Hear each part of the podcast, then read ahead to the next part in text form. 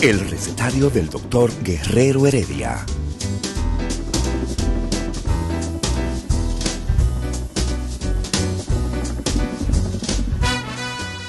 Una respuesta para cada pregunta. Una receta para cada problema.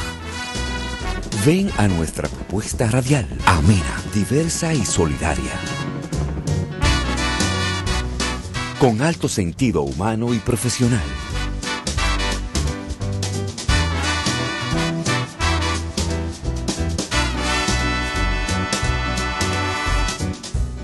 Buenos días.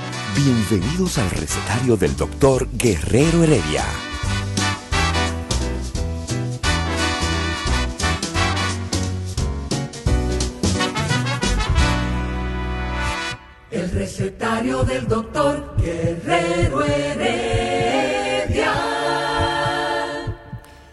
Muy buenos días, una vez más, viernes. Eh, como dice la doctora eh, Lidia Soto, viernes de ciencia. Eh, no queremos decir que en los otros días no se hace ciencia, pero estamos aquí.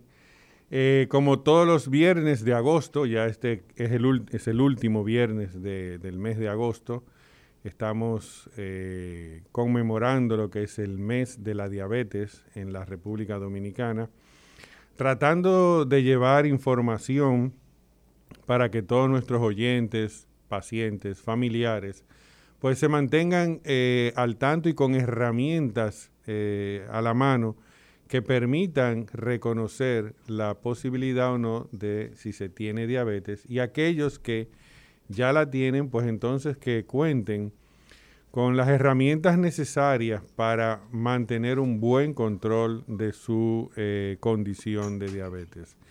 Recordar que lo lo que hace, diríamos, trastornar la vida de un paciente con diabetes no es el hecho de que le diagnostiquen la diabetes, sino el, que se mantenga con los niveles de, eh, niveles de azúcar elevado, puesto que el azúcar alta es la que trae eh, las complicaciones. Hoy vamos a tener un tema muy interesantísimo del cual les, voy a hablar en un momento, pero quería traer a colación dos puntos, no tanto ya con la diabetes, pero sí uno de ellos que lo hemos tratado anteriormente. El primero, eh, Olga, te me fuiste lejos, ya tú no, no, no, estás cerca por aquí. Eh, el primero, Olga, no sé si viste ayer, eh, Paulino ganó oro en la eh, hola en la en la competencia de la Liga Diamante. Y, óyeme, yo vi una fracción de, esa eh, competencia y realmente es, es espectacular. Esa joven tiene, tiene don, tiene materia. Se veía corriendo tranquila en su, como dicen en, lo, que pelean en su peso. Ella no, estaba forzada y, creo que la diferencia entre ella que ganó oro y la que ganó plata fueron alrededor de unos 37 eh, milisegundos, me parece. Una, un, tiempo considerable. Eh, y creo que, eh, como habíamos dicho anteriormente, se debe de tener como política la inversión en estos jóvenes, inversión en, los atletas que son que, eh, de alto rendimiento, atletas que van a dar frutos. Y esos frutos debemos de verlos no solamente en el hecho de una medalla que gane una persona, en el hecho de una, una competencia que se gane, no es solo eso Obviamente, ahí está, diríamos, el, punto focal, porque, oh, se ganó una medalla. Estamos siendo primeros en cosas buenas. Pero el segundo, lo segundo es esto, es la imagen y lo que representa eso para la juventud. O sea, para los jóvenes que están creciendo hoy en día. Pero también eso tiene que ver, doctor, y yo creo que es importante resaltarlo, en el caso del deporte, una intervención temprana, porque aquí con mucha frecuencia los atletas despuntan, los gobiernos se dan cuenta que tenemos un, valor ahí y entonces se quieren reivindicar ya cuando ese atleta ha recorrido, ha tenido una historia muchas veces de necesidad, porque es muy con mucha frecuencia vemos esos casos. Y también vemos atletas que después que le dan toda la gloria a sus países mueren en la absoluta pobreza. Entonces, con el tema del deporte, yo creo que República Dominicana es una potencia deportiva, pero hay que hacer, hay que planificar, hay que tener políticas y no simplemente reaccionar. Eh, comenzar desde temprano a hacer proyectos deportivos, ver cuáles son las cualidades de esos niños, cuáles son las potencialidades, desarrollarlos, apoyarlos. Un, un, sedazo para sacar los que tienen y darle una educación universitaria formal para que cuando terminen sus años hábiles, pues no pase lo que muchas veces pasa, que mueren en la absoluta pobreza porque no encuentran otra cosa de, cómo vivir la vida. Claro, y, fíjate que eh, eso sería no solamente, eh, eh, eso no es, diríamos, ponerse a inventar, porque tenemos ahora ejemplos. ¿Qué es lo que hay que hacer? ¿Qué le, qué le ha funcionado a las reinas del Caribe? Y es algo que ellas no solamente... Bueno, ahora, ahora eh, buenos días, sí. Ahora mismo no se puede mencionar a la reina del Caribe, porque están, están, un poquito calientes con la representación que tuvieron en el Panamericano. Pero las reinas del Caribe sí han sido una gloria. Pero ahora mismo hay una playa de gente nueva como Mary Lady, este muchacho, el pesista nuevo. O sea, nosotros, eh, yo puse en un chat, que en el chat de nosotros, del recetario, que si vuelvo a nacer, vuelvo a ser dominicano, como decía Johnny Ventura, que en paz descanse, porque todos nos sentimos orgullosos de ser dominicanos, con Mary Lady, con el pesista, creo que eh, eh, eh, hubo otra persona que ganó medalla de plata. O sea, nosotros nos podemos convertir, como dice Olga, en una potencia mundial en los deportes. El tema es planificarse y comenzar desde el college, el colegio y universidad, porque ahí Fíjate que Lady lo que era era practicaba balón Y Jaime David Fernández Mirabal, que era en ese momento secretario de deporte, hizo como un intento y puso a correr a la gente de diferentes deportes. Inmediatamente vio la característica, fue una casualidad, fíjate lo que es la cosa de la vida, inmediatamente vio la característica de ella como atleta, eh, lo rápida que era, ella dejó el balonmano y se dedicó al atletismo. Y así debe haber miles de Mary Lady eh, por ahí que no saben lo, virtuoso que es. O sea, fíjate que un país tan pequeño como República Dominicana, haberse llevado eh, cuatro, creo que cuatro medallas fue que nos llevamos, eh, dos de plata, dos de bronce, es una, o sea, es el arranque de nosotros como deporte. Ahora, el gobierno está haciendo, yo estoy sorprendido porque el gobierno está haciendo una gran inversión. Nunca se había, o sea, nunca se había premiado tanto a los atletas como ahora. Fíjate que inclusive los que no ganaron medalla los metieron en un programa para darle casas. Porque ¿cómo tú puedes practicar algún tipo de deporte si no tienes buen alojamiento, buena alimentación, un hábitat cómodo? La seguridad de que tú tienes todo, de que tú eh, puedes tener todo seguro para poder dedicarte en cuerpo y alma a eso. ¿eh? Sí, eso es lo que pasa con nosotros, por ejemplo, a mí me encanta la investigación. Yo ejerzo la medicina eh, pero me hubiese gustado ser investigador. Yo cuando estuve en Oital Medical University veía cómo los japoneses investigaban, pero ¿qué pasa? Ellos no tienen que trabajar. Eh, tú al hospital tienen barbería, gimnasio, el colegio de los muchachos pago, eh, gasolina paga. Igualito que aquí. Solamente se dedican a la investigación. Entonces, aquí, por ejemplo, yo trabajo en, en seis sitios, con este siete. Entonces, ¿Cómo, ¿Cómo yo puedo tener la tranquilidad para sentarme a investigar lo que a mí me gusta? A pensar. imposible, porque tengo que pagar, tengo que pagar los colegios bilingües, tengo que pagar un IBE. O sea. ¿Y que, qué tú haces para ganarte la vida? No, yo, yo pienso. Tú vas a pensar, te vas a sentar a pensar en una hipótesis. Piensa aquí para, que tú veas. Si piensa aquí, te va a morir de hambre. Te va a morir pensando. Te va a morir de hambre. Pero es una realidad, eh, eh, doctor Rodríguez, que nosotros, nuestros atletas, de verdad que han descollado y, todo el mundo está muy contento con, con, ese renacer. Lo que dice Olga, ojalá que esto incentive para que las eh, autoridades sigan invirtiendo y se comience desde niño a practicar deporte, porque siempre yo digo, por ejemplo, yo, yo después de viejo me metí a jugar golf, juego muy mal golf. Sin embargo, el tenis lo juego un poquito mejor. ¿Cuál es la diferencia? Que yo comencé a jugar tenis de niño y después de viejo comencé a jugar golf. hay un refrán que dice que cotorra vieja no aprende a hablar. Entonces, eso es lo que pasa con los deportes. Si tú comienzas a entrenarte... No, es que, no es que el golf es de viejo. ¿Eh? No, yo, eso, eso fue el gran, ese fue el gran error mío, que yo pensaba que era de viejo. Y los muchachos jóvenes son los que le dan duro esa bola, óyeme. Eh, fíjate que Tiger, cuando empezó... ¿Tú sabes qué edad comenzó Tiger a jugar golf? A los tres años.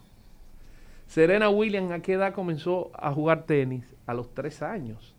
Te estoy hablando de gente que han descollado en los deportes, que pertenecen a una minoría en los Estados Unidos, afroamericanos, que son discriminados. Bueno, Tiger tenía cierto nivel socioeconómico un poco mejor, pero Serena aprendió a jugar en una cancha eh, abandonada.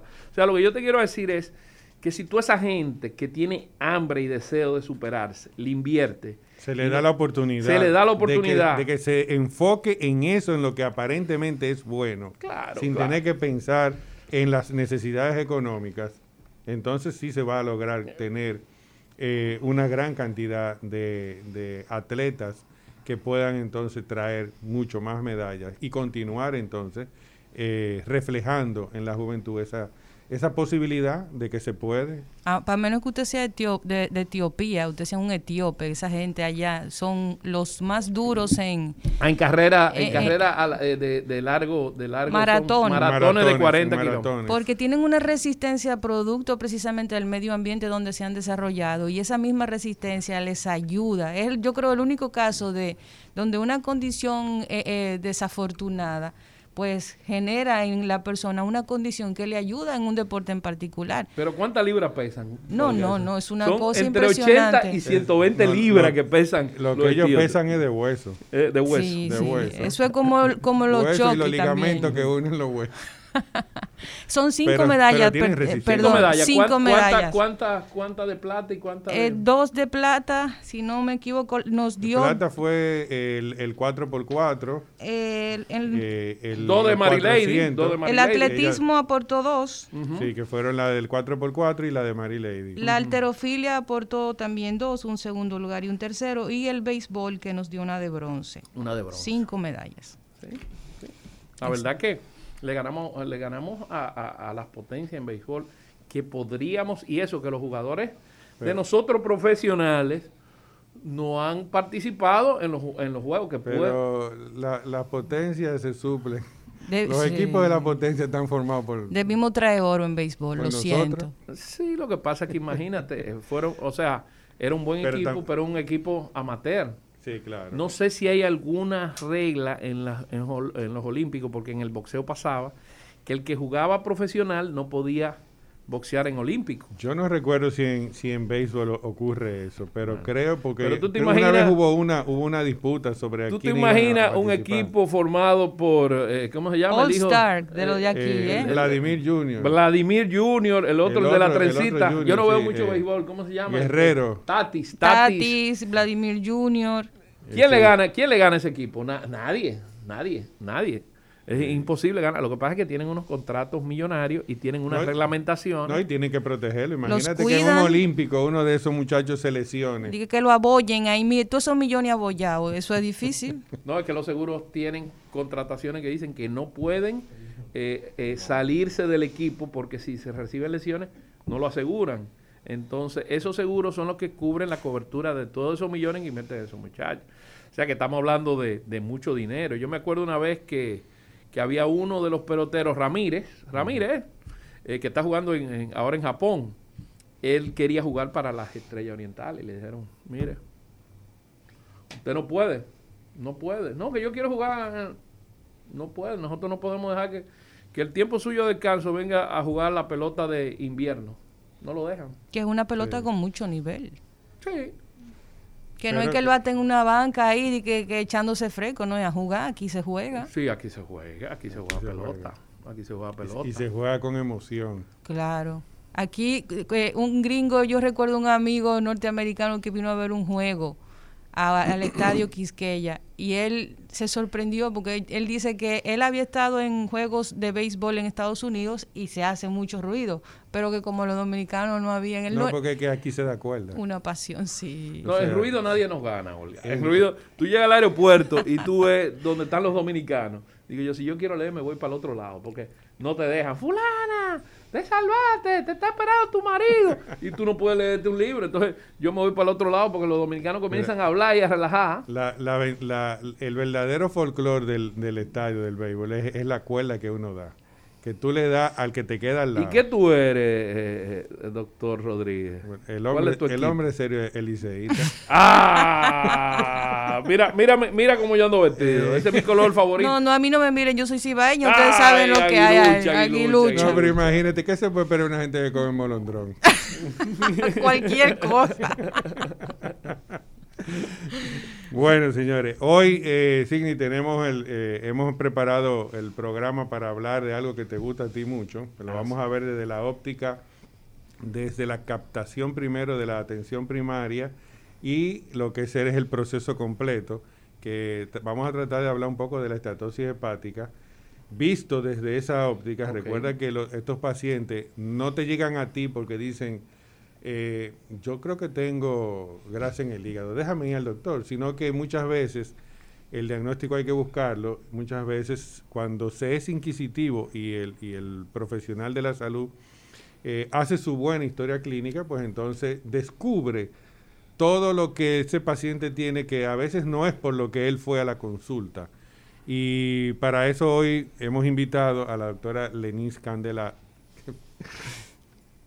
eh, estaba relajando con Olga el problema de las bromas. Ajá. Lenis Candelario, que a veces, le digo calendario. Ah. eh, Lenis es eh, médico familiar, está ya con nosotros en, en, la plaza y además eh, está trabajando en, en, una unidad que se está conformando ahora de, de lo que es la estatosis hepática pero como te decía, vamos a verlo desde el punto de vista de cómo captar esos pacientes, eh, ese proceso, esa cascada. Escúchame que te interrumpa, José. Fíjate la importancia que tiene la esteatosis hepática y en realidad el NASH, porque en realidad son todas las enfermedades eh, de, hígado de grasa no alcohólica.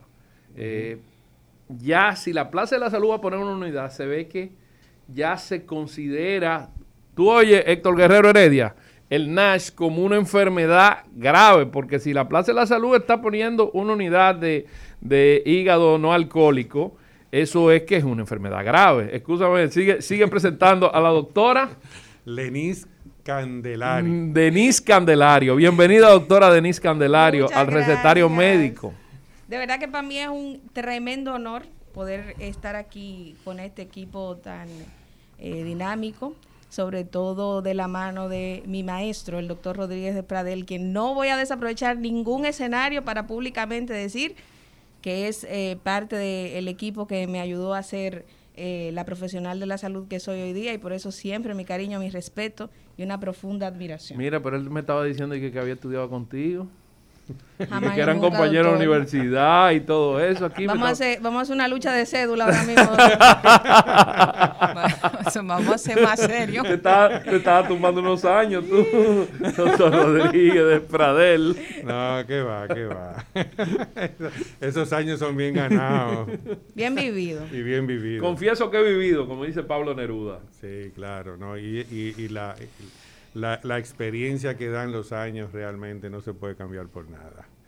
Y esa experiencia también es la que queremos sacarle provecho en cuanto a lo que es el conocimiento de los pacientes. Me gustaría, José, y escúchame que, te interrumpa, que como la doctora está en, en el tema de, de, la unidad, ¿en qué consiste la unidad de, de hígado eh, graso no alcohólico? Le voy a decir así, pero no, me, no sé cómo se va a llamar y qué ustedes pretenden encontrar y cómo se van a manejar en la parte diagnóstica y tratamiento. Sucede que definitivamente sí, eh, hígado graso es un tema que a nivel mundial en toda la comunidad científica está generando mucha inquietud porque hay mucho que descubrir. Todavía seguimos en un proceso de aprendizaje. Está oyendo Héctor, está oyendo a la doctora Denise Candelario. Le, con L, con L. Eh, de, Lenis. Lenis Candelario. ¿Está, está oyendo Héctor? Siga hablando, doctora, para que eh, Héctor vaya anotando. Hay mucha, mucha eh, inquietud. O sea, a nivel mundial, hígado graso es un tema foco. en toda la estructura científica dentro de lo que son los profesionales de la salud. Y no es para menos, porque actualmente representa entre el 17 al 47% de frecuencia en Occidente, además de la alta incidencia de obesidad y síndrome metabólico, que son eh, los eh, factores de riesgo determinantes para la aparición de la condición. Entonces, si estamos hablando de que para los próximos 10 años se van a triplicar los números de obesidad, también estamos diciendo con eso que todas las comadres que acompañan a la obesidad van a hacer mucho de qué hablar.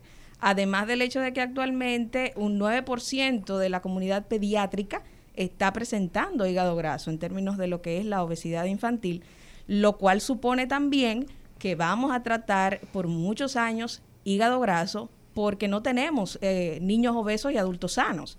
Tenemos niños obesos con, eh, consecuentemente, un adulto joven que va a tener múltiples condiciones de salud en todo lo que implica el contexto metabólico.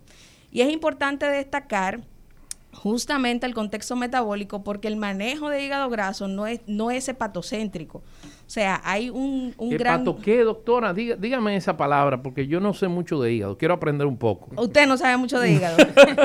qué buen chiste. para que el público, para, para que el público entienda, doctora. Nosotros siempre tratamos de, que el público sepa lo que usted está diciendo.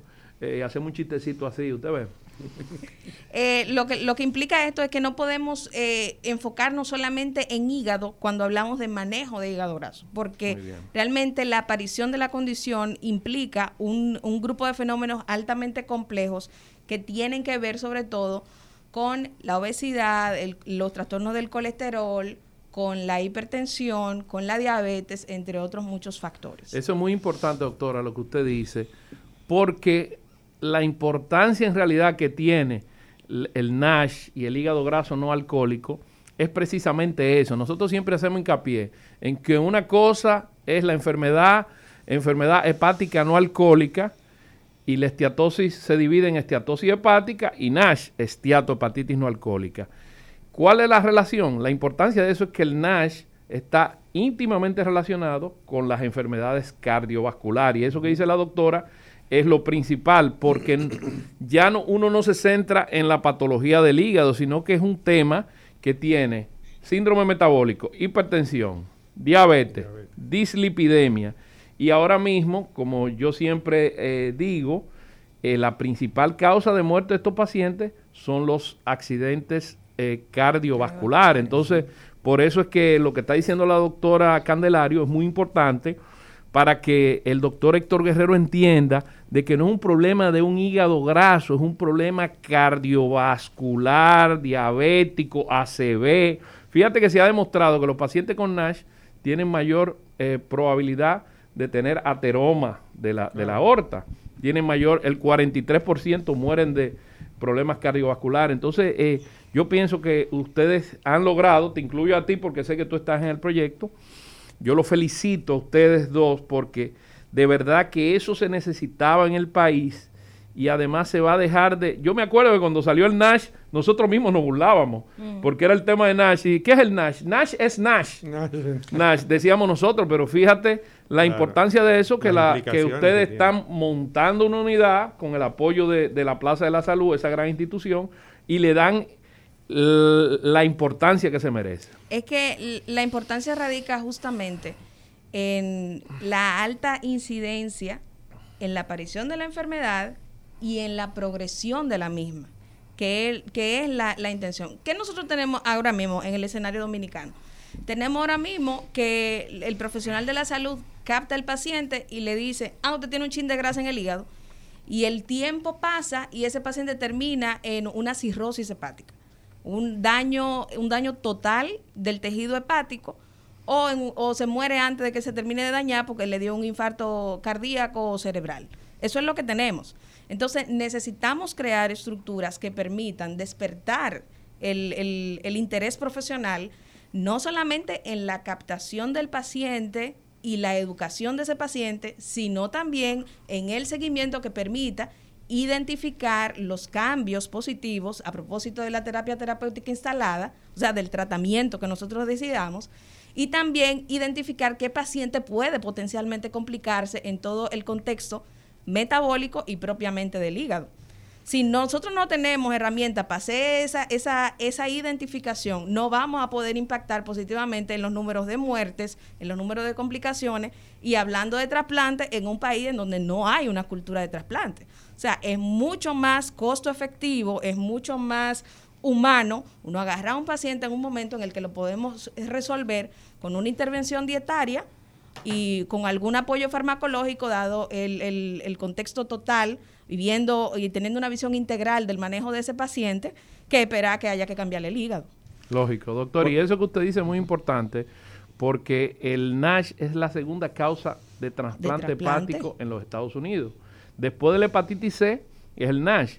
Entonces, ustedes están haciendo esa unidad en un centro donde hay trasplante hepático. O sea, que van a poder captar a esos pacientes y van a poder, como última alternativa, poderlo trasplantar. Claro, lo que se trata es de que no haya que, trasplantarlo, por supuesto. ¿Qué tipo de paciente, doctora, es el que yo voy a tener en cuenta? ¿O qué yo tengo que tomar en cuenta para yo decir, cuando me llegue el paciente de primera vez a la consulta, yo poder hacerle cuando le estoy haciendo su, historia clínica, ir pensando, pero yo pudiera investigar un poco más a este señor, a esta señora que tengo enfrente, porque tal vez tiene la probabilidad de que eh, también tenga ese hígado graso. ¿Cuál es la característica o factores de riesgo o qué yo, qué yo pienso en ese paciente? Actualmente nosotros en el país no tenemos una guía que nos permita eh, conducir la... No hay una guía aplatanada. No hay, no hay. Estamos trabajando en eso. Tenemos guías internacionales. Intensamente. Pero eh, la guía que por lo menos nosotros estamos utilizando es la guía europea que confluye la, la, la, Sociedad de Nutrición, la de Diabetes, la de Gastroenterología y Hepatología. Entonces ellos nos dieron las directrices para nosotros poder manejar eh, el, el caso. Entonces, en un paciente que yo vea que tiene sobrepeso o obesidad, en un paciente que se le ha diagnosticado anteriormente o en ese momento en el que yo lo estoy viendo, trastornos del colesterol, un paciente que se vea él, usted en su espejo, usted saca o le dice a su pareja, mírame el cuello, y, encuentra que el cuello está negro, que traduce insulinoresistencia, es un paciente en el que nosotros tenemos que pensar en hígado graso. ¿Por qué? Porque actualmente el hígado graso se concibe como la manifestación física del síndrome metabólico. El síndrome metabólico es la confluencia de esos factores, sobrepeso, obesidad, hipertensión, diabetes y alteración del colesterol. Entonces, en un paciente que tiene eso, ese conjunto o alguna de esas condiciones, yo tengo que pensar la posibilidad de que tenga hígado graso. estamos hablando de que prácticamente a casi toda la población a la que yo eh, voy a ver o a recibir, tengo que pensar en esa posibilidad. Bueno, vamos a una pausa y luego continuamos con este interesante tema. El recetario del doctor Guerrero Heredia. Días a la audiencia del recetario del doctor Guerrero Heredia y este segmento, resumen de salud que llevo yo, el divo de la salud. Vamos a algunas informaciones que de este viernes 27 de agosto. Miren, el gobierno se levantó la falda de la aparente normalidad del país con COVID-19. Esta vez para aclamar al Congreso la aprobación de otros 45 días de estado de emergencia, lo que se, materializó ayer. Las autoridades de salud revelaron a los senadores que se prevé un rebrote del coronavirus a raíz del reinicio este mes del año escolar de forma presencial y más de 30 médicos alzaron su voz en reclamo de que se respete el debido proceso y los derechos de su colega Piero Perrone, acusado en Santiago de violación sexual y por lo cual guarda prisión. Esperan que la justicia actúe, pero se quejaron de que varias irregulares del proceso están actuando contra el doctor Perrone, como la presentación de sus pruebas que revelan la inocencia del imputado y los nacimientos prematuros aumentan el riesgo de autismo en los bebés, reveló un estudio publicado en el portal médico español.medscape.com. También tenemos que con más de 50 conferencias se desarrolla en Bávaro el quinto congreso de la Sociedad Dominicana de Cirugía de columna. Y el Hospital Pediátrico Dr. Robert Ricabral y la Asociación Dominicana de Investigación Pediátrica desarrollan la Jornada Nacional Dr. Hugo Mendoza de forma virtual. Estas y otras informaciones en resumen de salud.net y mantenga la sintonía con el recetario del doctor Guerrero Heredia. Feliz fin de semana. El recetario del doctor Guerrero Heredia. Continuamos con el recetario del doctor Guerrero Heredia. De verdad que yo me siento muy contento. Yo no sé si tú te has dado cuenta, doctor Rodríguez, que ese tema que ustedes eh, no sabía que estaba el tema. Te lo dejé de, sorpresa. Y, esa unidad que ustedes están montando, de verdad que me indica que la medicina está progresando en este país y que hay gente preocupada por la salud. Por eso yo estoy, vuelvo a felicitarlo. Oye, me voy, a... Oh, Héctor, estoy felicitando al doctor Rodríguez de Prader y a la doctora Candelario por una unidad de hígado graso que está montando en la Plaza de la Salud debido a los problemas que tienen los pacientes metabólicos con NASH.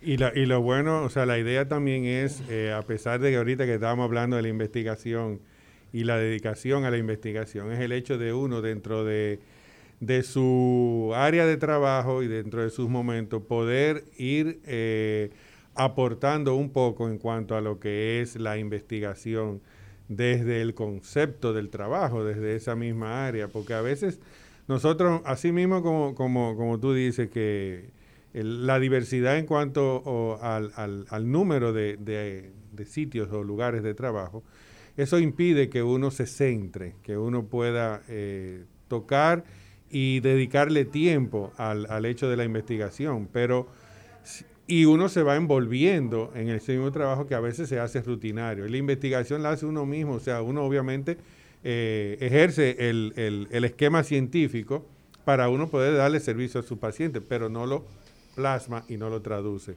Y entonces eh, esa es la idea, poder eh, sacar números, ver el comportamiento, porque como muy bien dijo la, doctora Candelario, no tenemos guías locales, pero podemos ir conociendo las características de nuestros pacientes, el comportamiento de acuerdo a tal o cual eh, plan de alimentación y tal o cual estrategia farmacológica y obviamente de esa misma forma, en conjunto con todas las sociedades médicas, pues poder ir desarrollando eh, guías que eh, impacten de manera positiva en el diagnóstico, en el seguimiento y en los resultados futuros de, de nuestros pacientes. Yo creo que sí. Hablábamos, doctora, de la, de la captación de ese paciente eh, y ya nos dio unas características.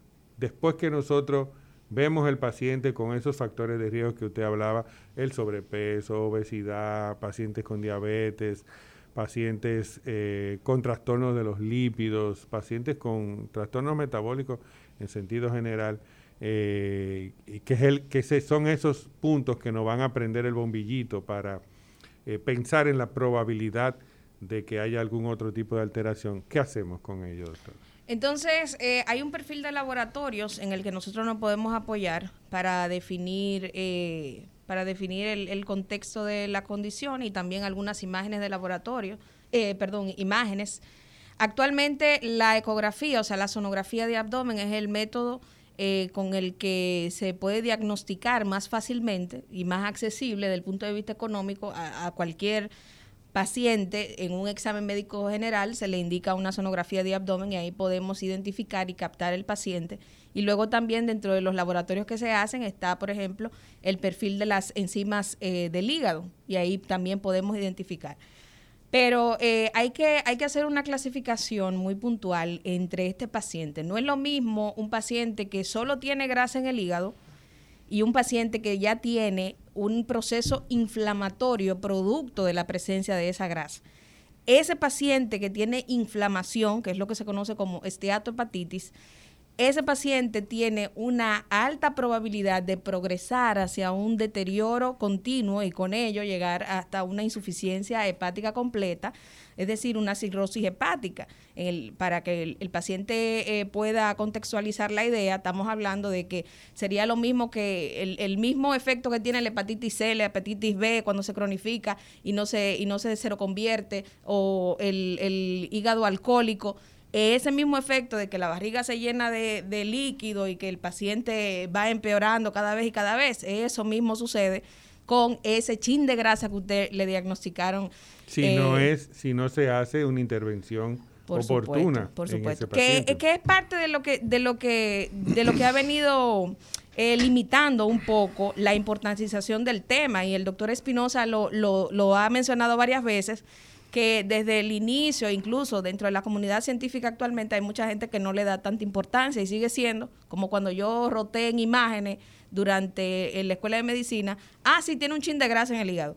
Y ahí nos quedamos.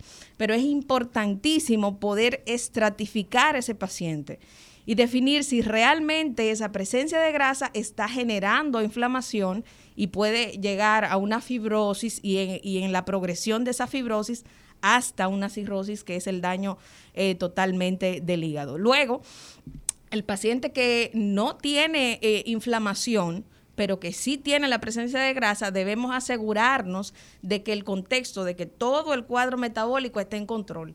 Y eso es parte de lo que nosotros hacemos en atención primaria. O sea, el médico de familia como primera línea de atención tiene el compromiso de, de abordar al paciente desde una visión integral.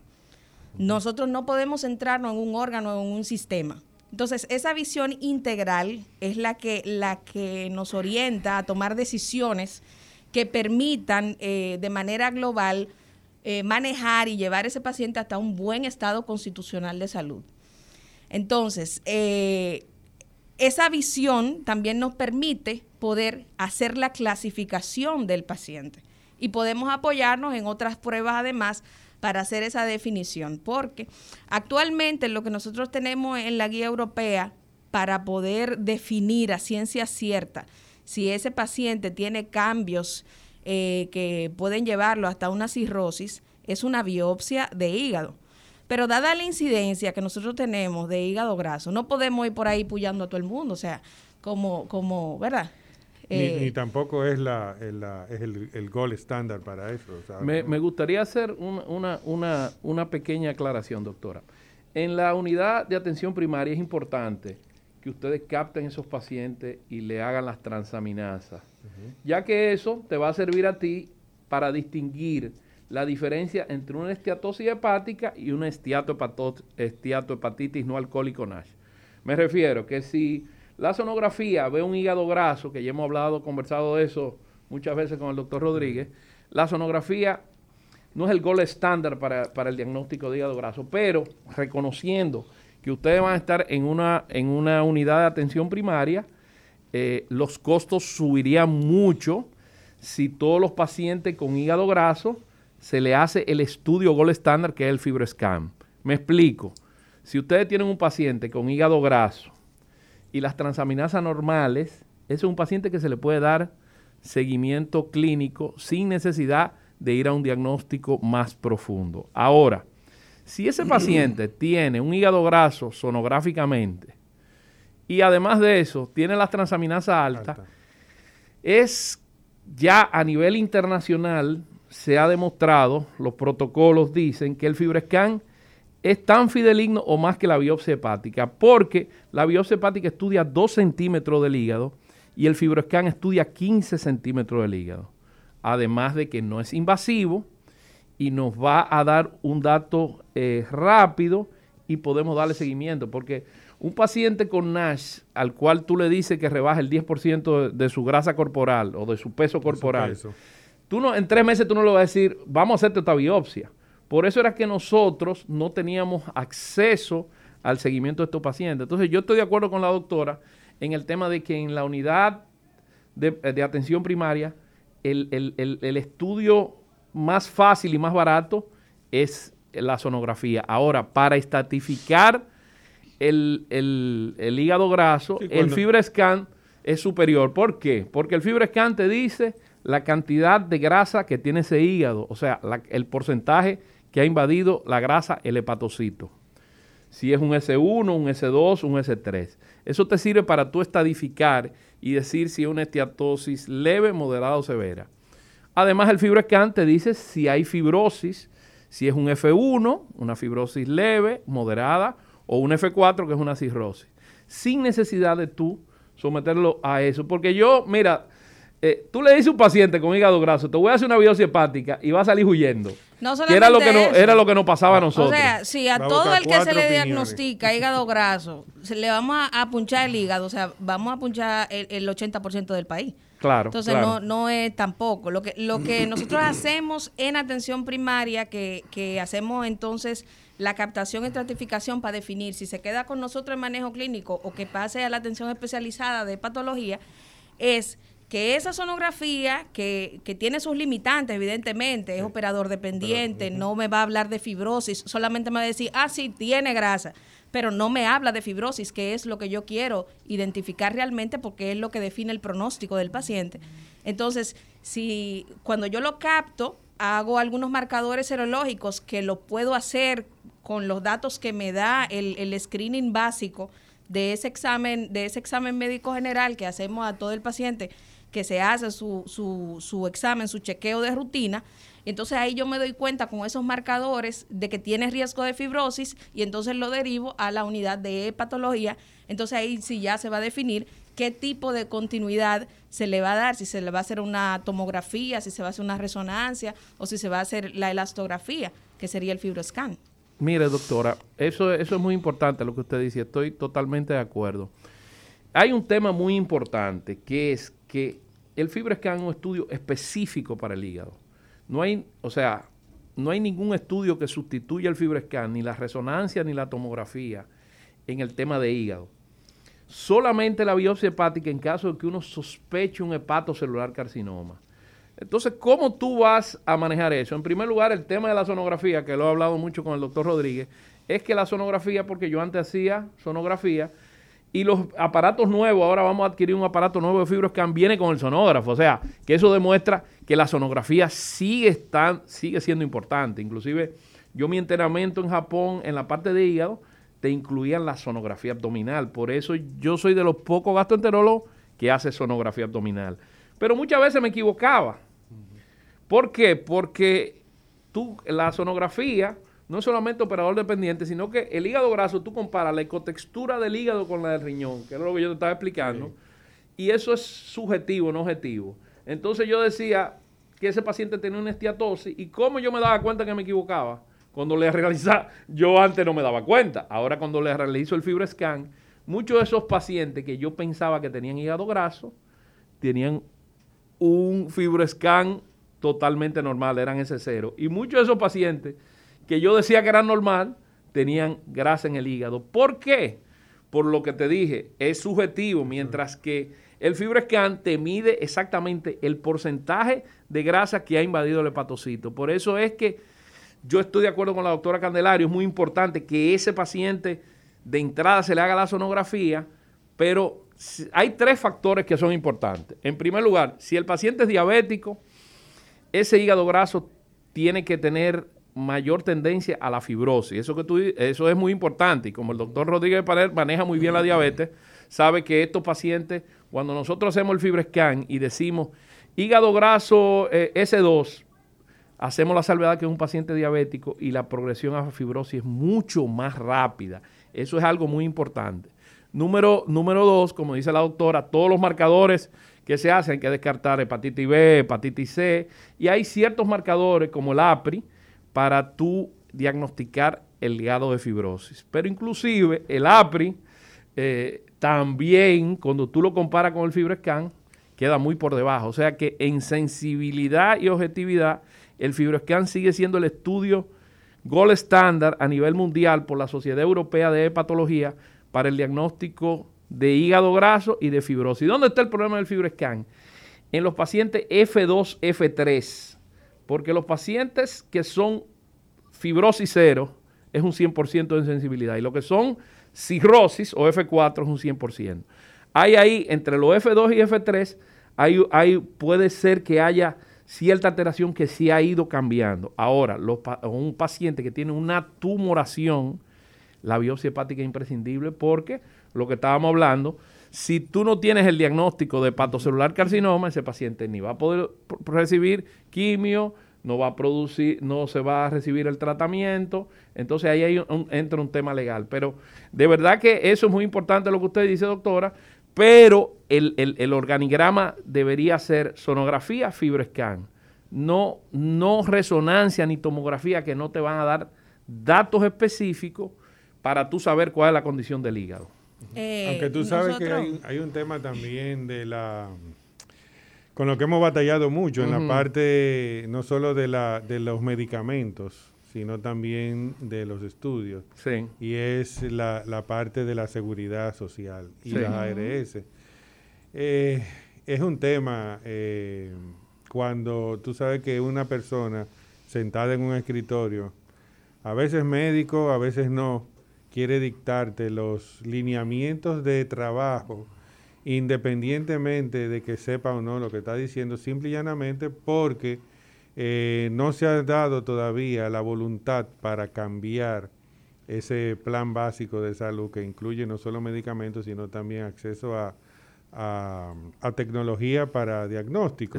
Eso, es muy importante. Y entonces ahí a veces, muchas veces ahí, eh, como dicen en buen dominicano, la puerca retuerce el rabo. Mira, eh, doctor Rodríguez, nosotros en, en, en DOLAP ahora mismo estamos en negociaciones con los seguros es un dato que no debo dar. Me pueden sacar del consejo de Endolab, pero yo pienso que nosotros vamos a ser la puerta de entrada para lograr que los seguros médicos cubran el FibroScan. Porque yo pienso que ya no es un lujo el FibroScan, sino que es un estudio que necesita estar cubierto por la seguridad social. Porque yo tengo pacientes que me dicen, no, me cubren la biopsia, pero no me cubre el FibroScan. Entonces, fíjate, es un paciente que va a ingresar, que se va a utilizar una aguja, que muchas veces puede tener un sangrado, se puede complicar y tú lo tienes que dejar 24 horas. Que cuando tú ves el costo-beneficio de eso, tú te das cuenta que sale más barato hacer un fibroscan que hacer una biopsia hepática.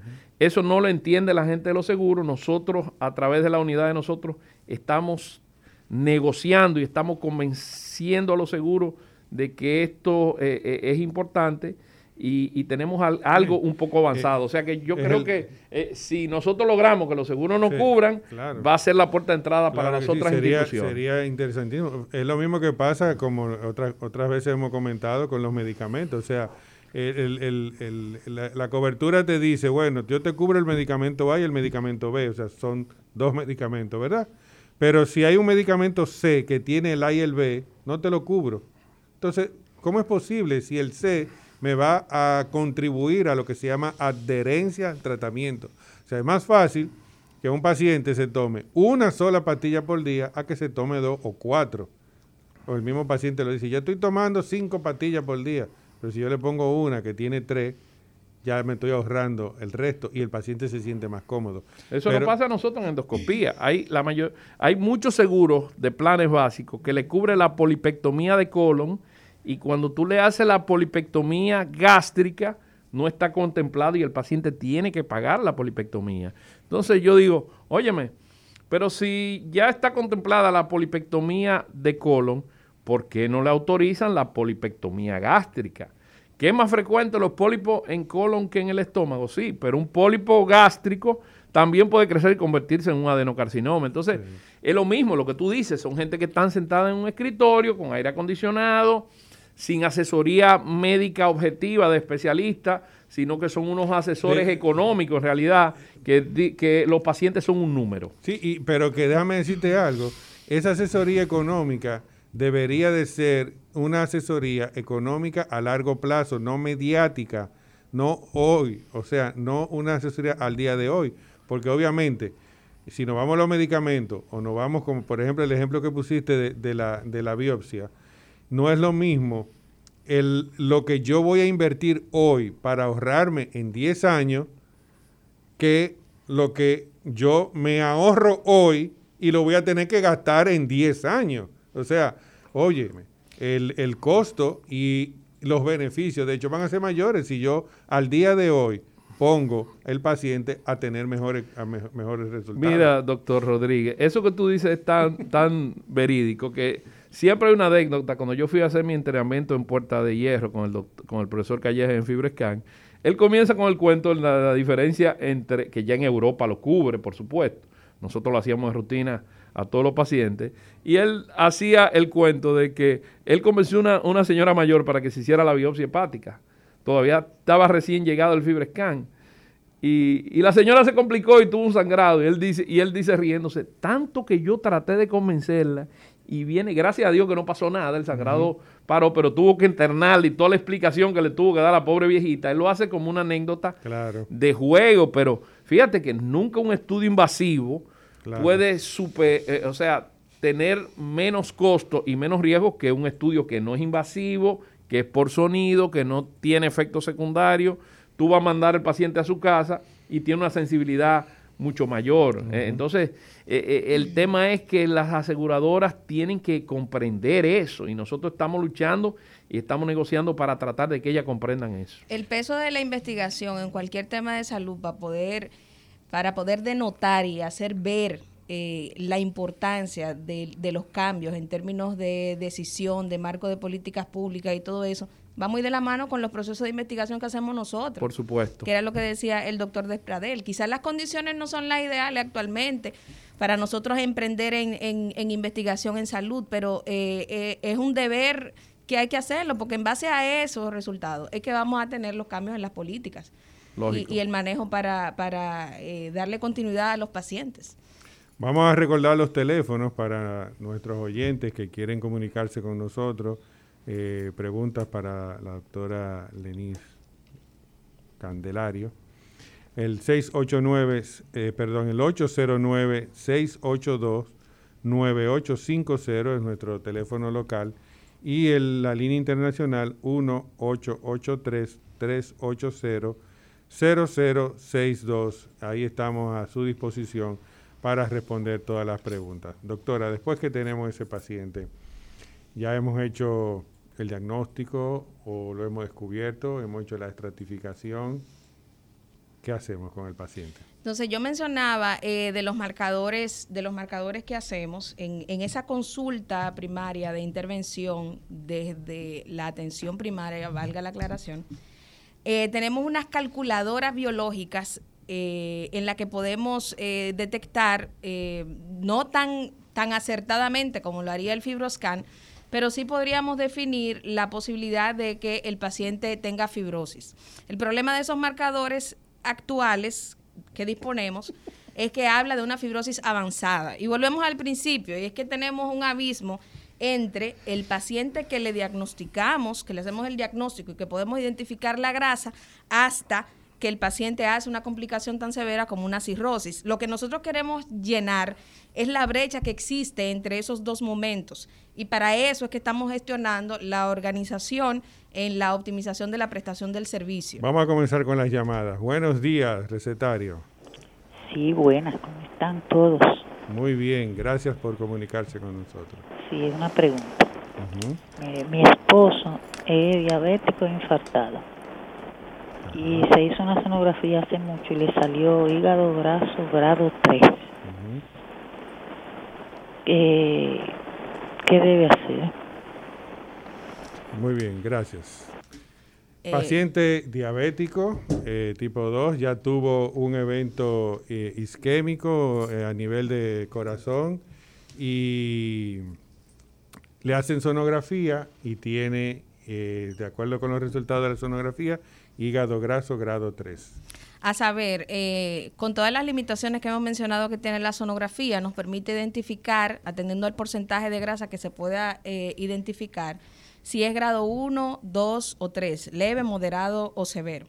El paciente con una alteración metabólica como la diabetes, pues va a tener, por todo lo que implica la diabetes y la aparición de la condición propia de, hígado graso, va a tenerla de por sí. O sea, el, el por no decir el 100%, porque en medicina uno nunca puede decir siempre, pero más del 90% de los pacientes con diabetes van a tener hígado graso. Ese paciente que ya tuvo un evento es un paciente de muy alto riesgo que implica una intervención terapéutica farmacológica a diferentes niveles. Es decir, ese paciente tiene que estar en estatinas, ese paciente tiene que tener un control glicémico adecuado, tiene que tener buenos números de, diabetes, o sea, de, de glicemia, perdón, en ayunas tiene que tener un muy buen control de su, de su tensión arterial y necesita también tener una eh, prevención cardiovascular con el uso de, en este caso sería una doble antiagregación, es decir, tanto eh, clopidogrel como eh, aspirina.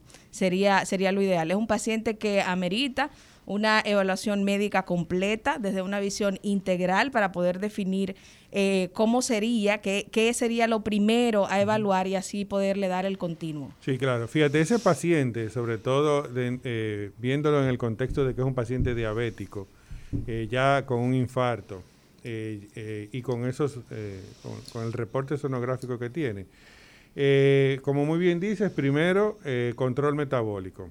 Y volvemos ahora a lo que hablábamos anteriormente del plan básico de salud. Hoy en día nosotros tenemos eh, disponibilidad de medicamentos que para ese paciente serían de suma eh, importancia. ¿Por qué? Porque son medicamentos que nos van a permitir un buen control metabólico.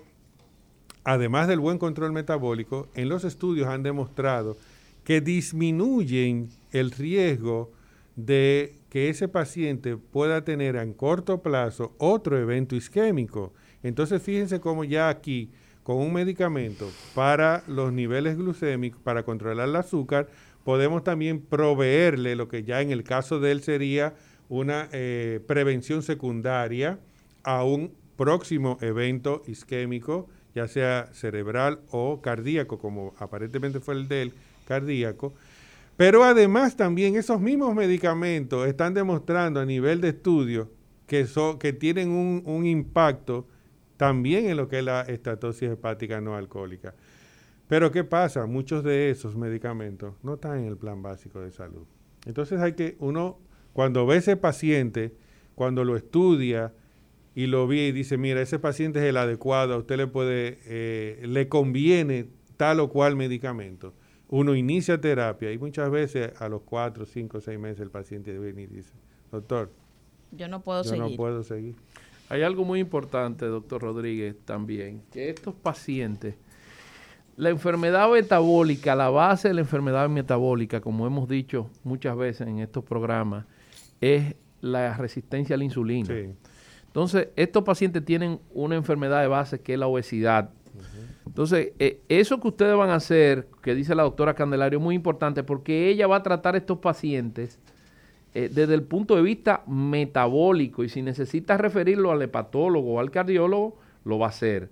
Pero ella va a ser la puerta de entrada de que esos pacientes, ella, ustedes van a tener una guía de alimentación, que es muy importante, una guía de sus controles lipídicos, porque eh, la gente mira el NASH como una enfermedad solamente hepática, como bien dijo la doctora, y, influye en muchos factores. Entonces, tendría que entrar el cardiólogo para controlar eh, eh, los controles lipídicos. Ahí entra tú, José, para controlar la parte de la diabetes. Tienen un buen equipo de hepatólogos allá en la plaza para controlar la parte hepática. O sea que yo pienso que ustedes pueden hacer ese engranaje que va a beneficiar mucho al paciente teniendo en cuenta que la enfermedad metabólica es la base de su enfermedad, porque eh, hay pocos pacientes, aunque lo hay, eh, lo hay, obesos con, hígado graso, pero son minoría. Después de esta pausa que el señor Labur eh, nos está haciendo señas, vamos a seguir con la doctora Candelario, que nos está dando cátedra de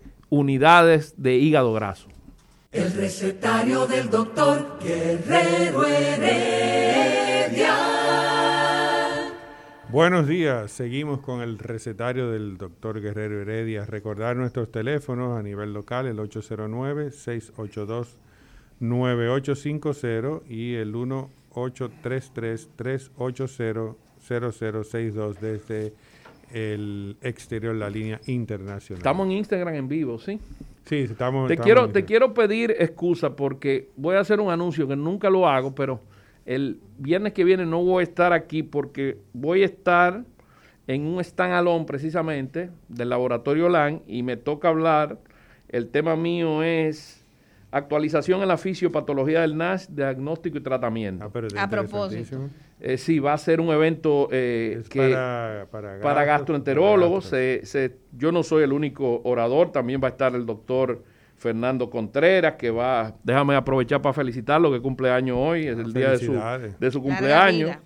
Fernando, muchas felicidades, va a hablar de sangrado agudo de varices esofágicas, manejo en las primeras 12 horas. El doctor Norberto Roja va a hablar de insuficiencia pancreática exócrina y el doctor Ángel Gómez va a hablar de sangrado alto no varicial. O sea que, que si tú terminas el programa... Hay, falta la parte metabólica. Te, vamos... Dile, bueno, a, Nubi que estamos a su Bueno, para el próximo están Alón, para el próximo están Alón, te vamos, te, vamos, te vamos a comprometer que tú manejes la parte metabólica. De cualquier manera, después que termine, yo me tengo que ir desde el, desde el viernes temprano, pero te puedes dar tu vueltecita para la Ramana, que va a ser en el hotel... El hotel en el Hotel Hilton de la ah, Romana. la Romana. Eh, para que vaya también. Está, invitado y también la doctora Candelario. Me gustaría contar con su presencia. Bien. Agradecer la invitación.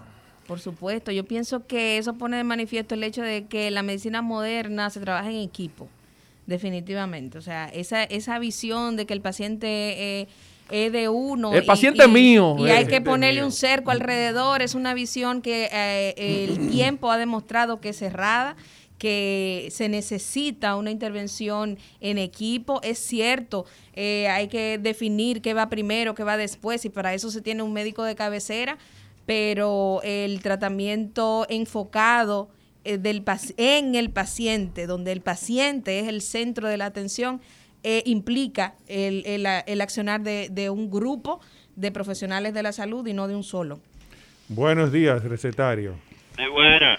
Adelante con su pregunta. Marte de San Luis. Saludos, Isidro. Estamos bien, gracias a Dios. Oiga, una vez yo tuve un dolor, no hace tanto tiempo, un dolorcito ahí en, por los lados izquierdos, y fui a, a una emergencia y cosas, que me estaba molestando mucho. Y ellos me hicieron fotografía y cosas y me detectaron yo hígado graso, pero no me dijeron qué grado era ni nada.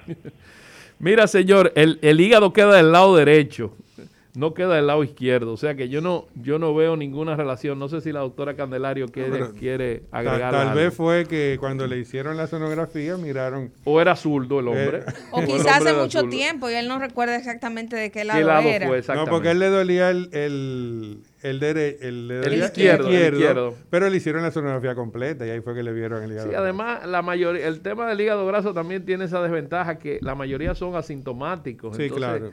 Eso se encuentra con, los exámenes clínicos. Si no lo buscamos, no lo vamos a encontrar. Buenos días, recetario. Ah, se cayó la llamada. Recordando que el hígado no duele, que el, el dolor que pudiera tener un paciente en, en, la, en la topografía, o sea, donde se localiza el hígado, que debajo de la costilla derecha, podría corresponder más bien a una inflamación de la cápsula que lo envuelve. Y sí, durante el proceso de, de inflamación y eso, eh, pero no el hígado como si, como por sí mismo, el órgano como tal, no duele. Por eso es una enfermedad silente. Tú sabes. Además, puede ser una litiasis vesicular, que los pacientes sienten dolor en el hipocondrio derecho, como bien dice la doctora, a menos que la cápsula de Gleason esté inflamada, el paciente no va a sentir dolor. Pero si tiene una litiasis, produce dolor. Mira, tú sabes que eh, a propósito de la broma con eso, me acordé eh, en una vez en una entrega de guardia un residente de primer año pone una radiografía de tórax y me doy cuenta... Que está al revés. No, no, me doy cuenta que está bien, pero el paciente tiene una dextrocardia. Ah, ok. Y entonces empezamos a hacerle la, la, broma. la broma al residente de que la radiografía estaba al revés y el residente dio vuelta y vuelta y vuelta hasta que obviamente dio, esa es la importancia de tu hacer una historia clínica bueno, para que tú te des cuenta que ese paciente, que es una curiosidad, obviamente no ocurre siempre, el corazón no estaba a la izquierda y no estaba a la derecha. Mira, pero eso que tú me dices, a mí me hicieron una broma peor. Cuando comenzó la, la, la laparoscópica, que todavía no la hacían aquí, yo tenía un paciente que era amigo mío de pequeño y hazme una sonografía, chequeame bien la vesícula. Y yo busca, busca vesícula y no Tú sabes que eso eran cuatro, son cuatro hoyitos, pero aquí no se hacía. Yo, yo lo veo hoy. Todavía no se había hecho la primera colecistectomía laparoscópica. Y después que yo tengo una hora buscando, no, fue que a mí me sacaron la vesícula en Miami por una colecistectomía laparoscópica. Mira, yo lo quería holcar y la fila de pacientes ahí, mira. El, caso del, del, paciente que llamó recién eh, implica también que, que rescatemos el hecho de que regularmente, o bueno, hasta hace un tiempo, eh, de que se detectaran o se, se, despertaran las alarmas de la comunidad científica, el hígado graso era un hallazgo incidental. Nadie se sentaba a hablar, como estamos nosotros ahora, de hígado graso expresamente, ni a buscarlo en, en los pacientes y es la relevancia que hemos visto en relación a la como en el referente de hígado graso como causa de muerte cardiovascular, de insuficiencia hepática y finalmente trasplante de hígado, lo que le ha dado la relevancia que tiene actualmente en toda la comunidad científica a nivel mundial. Sí, y yo quiero volver a... Déjame hacerle una preguntita a la doctora Candelario, en lo que llega a la... la, la, y escúchame que te interrumpa, doctora eh, Candelario, ¿ya ustedes tienen estadística más o menos eh, de algún porcentaje de pacientes que han visto con hígado graso en unidad o, ya han comenzado a recolectar datos? No, nosotros estamos estructurando, pero hace un tiempo eh, hicimos un levantamiento para definir cuál era el paciente, o sea, para sacarle cédula al paciente con hígado graso y definimos que era una señora en sobrepeso u obesidad con más de 50 años. Ese, ese fue el perfil de mayor incidencia y es lo que se relaciona con, con, con la evidencia que, que, existe a nivel mundial.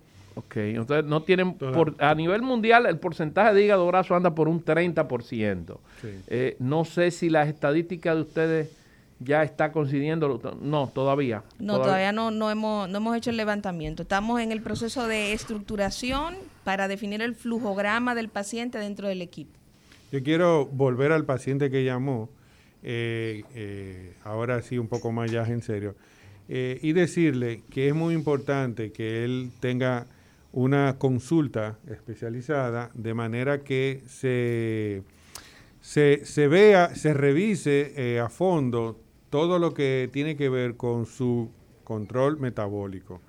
Eh, si ya hace un tiempo que no definimos qué tiempo fue el que hubo ese hallazgo incidental de que tenía eh, grasa en el hígado, eh, de, ese paciente debe tener su consulta para determinar en qué punto actualmente está, a qué se debe esa grasa en el hígado. ¿Es realmente ah, no alcohólica o es alcohol? Se debe a que está en sobrepeso o es obeso, se debe a que es un paciente diabético que no está controlado, o un paciente dislipidémico, o, mejor dicho, un paciente con trastorno de los colesteroles. Entonces, ese paciente no debe quedarse con la duda o la inquietud, como la manifiesta, de que una vez me dijeron que tenía hígado graso. Además de eso, doctor, perdóneme, es eh, un buen momento para nosotros hacer un ejercicio educacional y es que aquí hay pacientes en República Dominicana que su chequeo médico es la vez que tuvo un dolor y, fue a una emergencia. Exactamente. Entonces, eh, necesitamos, necesitamos de verdad. La consulta de, niños sanos en los adultos. Exactamente, la consulta de pacientes sanos que vaya una vez al año. Sano, pero que lo hace, se, realice con los adultos. Mira, eh, eh, otro dato importante que tú dices, José es el tema del dolor. Debe visitar un gastroenterólogo. Del lado izquierdo, normalmente lo que da más dolor son las colopatías diverticulares, los divertículos. O sea que yo les recomiendo que visite un gastroenterólogo para que lo evalúe y descarte que ese dolor no sea una colopatía diverticular. Correcto. Buenos días, recetario. Se cayó de nuevo. Por favor, vuelve y llame, se cayó. Pues bien, realmente hemos visto un poquito de despertar de la población dominicana en relación a la búsqueda de, ese paciente. antes de que se caiga la llamada. Buenos días, recetario. Sí, el mismo paciente de ahorita. Eh, oiga, ¿sabes que yo, yo fui de semana y me tomo mi traguito? Yo normalmente me bebo eh, los sábados, los domingos, hasta dos botes, un litro, algo así. Entonces, yo quiero saber, eh, por la mañana, por la mañana siempre, todo el mundo tome, la boca me amanecía amarga, pero muy amarga, yo tengo que tomar siempre algo de, de, azúcar o algo también o algo. ¿Y toma, toma rapidita también? ¿Toma ¿Eh? rapidita? ¿Para la resaca? No, no, yo no tomo, no, no me da resaca. no, no te da resaca, ok. No, no me da resaca, no. Ah, no, pero tú eres un, tú eres un verdugo. ¿Cuál es el especialista que tiene que ver con eso del hígado. Igual, ¿a qué, a yo tengo que ir por, lo menos? Ok, gracias. ¿Cuál es el especialista que tiene que ir para la hígado? Yo creo que independientemente de, la condición que, el, que, se está, que estamos hablando, el paciente necesita que se le haga un, chequeo completo, una manera integral, y entonces, de acuerdo a lo que arroje ese chequeo, se van a hacer eh, los referimientos para, para ir eh, eficientizando lo que es el servicio. Buenos días, recetario. Buenos días. Sí, a la eh, orden. Yo estoy llamando, pero estoy oyendo el programa. Ajá. Eh, yo me hice una sonografía abdominal y me salió que tengo eh, hepatomegalia por esteatosis hepática. Ok. Ahora tengo una cita con un hepatólogo que me mandó la endocrinóloga. Mi azúcar está bien. ¿Usted es diabética o no? No, mi azúcar está bien. Ah, Ella me hizo una prueba eh, que me sacaron la sangre antes eh, en ayuna. hicieron una curva. Y, de, ajá, y de, no, y después de desayunar. Ah, la mandaron ese. No le, no le dieron el juguito. No, el juguito eh, me lo hicieron. yo me hice el juguito, pero no fue ahora, hace mm. mucho. Ah, okay. Y a mí me dio un infarto en marzo. Y de ahí para acá mi salud ha estado, no ha estado bien. Ok. Bueno. Ah, perdón, se cayó la llamada. Se cayó la llamada. Eh, mira, en primer lugar, eh, la doctora, eh, la, la, paciente está hablando de una hepatomegalia, que es un aumento del tamaño del hígado.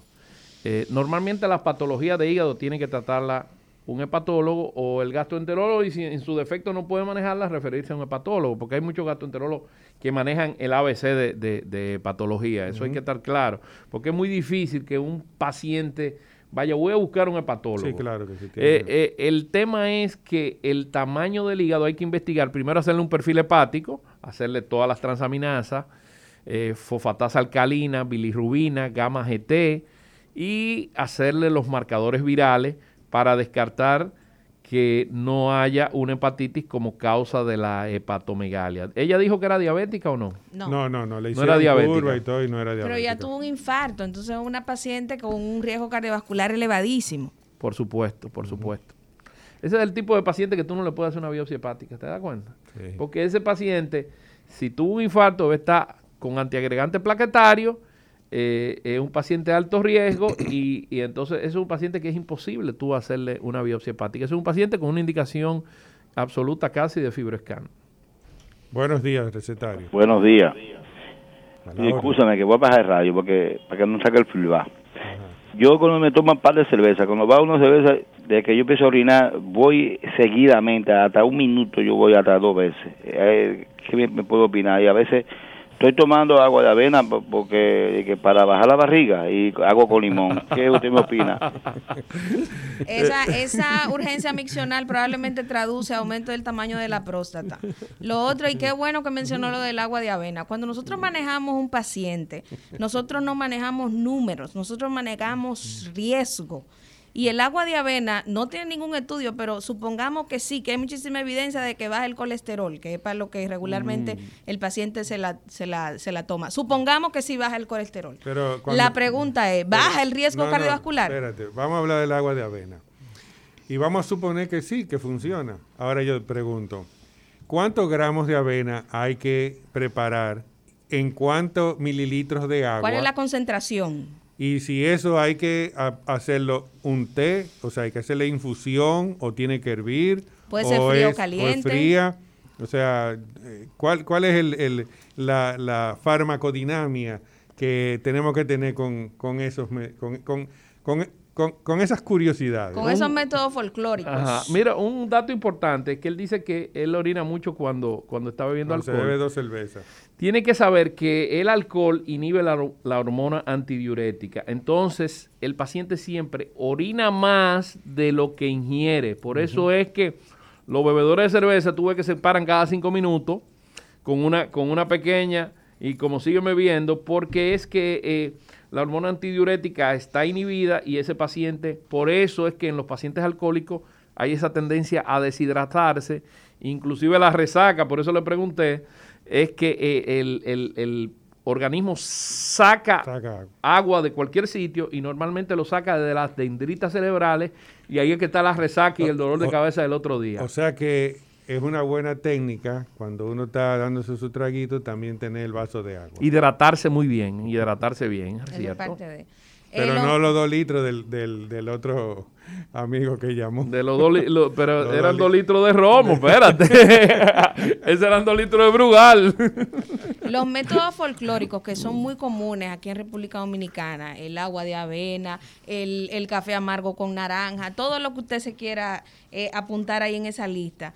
Eh, uno se puede negociar en la consulta, siempre y cuando eh, usted continúe bajo la referencia que le dio su médico. Y no deje el medicamento que No deje el medicamento. ¿Por qué? Porque el agua de avena, pongamos que sí, que es verdad, baja el colesterol, pero hace que la placa sea más pequeña, disminuye la placa de colesterol. La estabiliza. Entonces, hay muchas cosas que están alrededor de un fármaco que no son expresamente solo para lo que usted se lo está tomando. El mismo ejemplo del agua de avena y los colesteroles las estatinas, que son los medicamentos que se usan para bajar el colesterol, tienen otros efectos como bajar la inflamación del vaso sanguíneo, disminuir el tamaño de la placa, eh, es un antioxidante, entre otros muchos efectos que no va a tener independientemente el agua de avena, aunque sí funcione para bajar los números. La visión de un médico cuando hace una terapia eh, intervencional con un paciente es disminuir el riesgo y mejorar su calidad de vida ahora y en lo adelante. Buenos días, recetario. Sí, buenos días. A la orden. Gracias. Una pregunta. Eh, las transaminasas, a pesar de elevarse por algunos medicamentos, ¿puede elevarse por un traumatismo severo? Muchas gracias. Doc. No sé si. Bueno, en realidad eh, puede elevarse las transaminasas por un traumatismo severo a nivel hepático.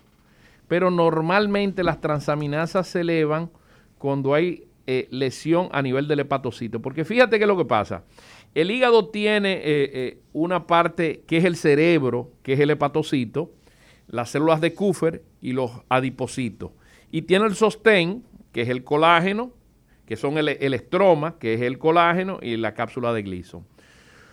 ¿Qué hace el hepatocito? El hepatocito se organiza en murallas y el hepatocito es donde están todas las 500 funciones del hígado. Inmediatamente ese patocito está sufriendo algún daño, se eleva las transaminasas. La señora dijo muy bien, medicamentos, sobre todo lo que vemos más frecuentemente el acetaminofén, te eleva las transaminasas, ingesta masiva de alcohol te eleva las transaminasas. Eh, todo lo que tiene que ver con los, los, eh, virus te eleva las transaminasas, no solamente el virus de hepatitis B, hepatitis C, la sífilis, la mononucleosis infecciosa te puede elevar las transaminasas. La COVID. El COVID también te puede muy bien, doctora Candelaria. Óyeme, pero la doctora...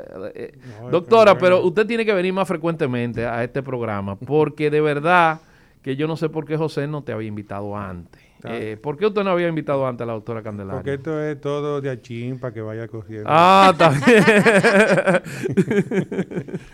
tenemos una llamada. Buenos días, recetario. Sí, buenos días. Lo escuchamos. doctor, yo creo que aunque no hay ningún análisis científico, la avena es muy buena para calmar los mareos causados por el hambre totalmente de acuerdo. ¿no? Como, dice el filósofo Boruga, cuando, el hambre da calor, la batata es un refresco. Y, si hay estudios para eso, y fíjese que de que usted se la toma se harta. bueno, eh, se acabó el tiempo, ¿cómo va a ser? De verdad, Isidro, pero, pero también que la estábamos pasando. Bueno, pero el próximo viernes vamos a estar de vuelta. Bueno, va a estar de vuelta tú, porque yo voy a estar en la romana con el tema de la conferencia. Lo voy a esperar a ustedes. Pero no creo que le dé, no creo que le dé el tiempo, pero si no, si no se la me comprometo en mandársela por, por, por, por eh, correo, por WhatsApp. y, y, yo pienso que eh, esto es, yo lo felicito por, e, vuelvo a felicitarlo por esta, eh, este gran trabajo que ustedes están haciendo con esta unidad de hígado graso en la Plaza de la Salud. Sabemos el esfuerzo que ustedes están haciendo y Isidro está haciendo más, Oye, más seña que un ketchel. Nos vemos eh, al próximo viernes en otra entrega del recetario médico doctor Guerrero Heredia. Hasta pronto. Gracias. El recetario del doctor Guerrero Heredia. Rumba 98.5. Una emisora. RCC Media.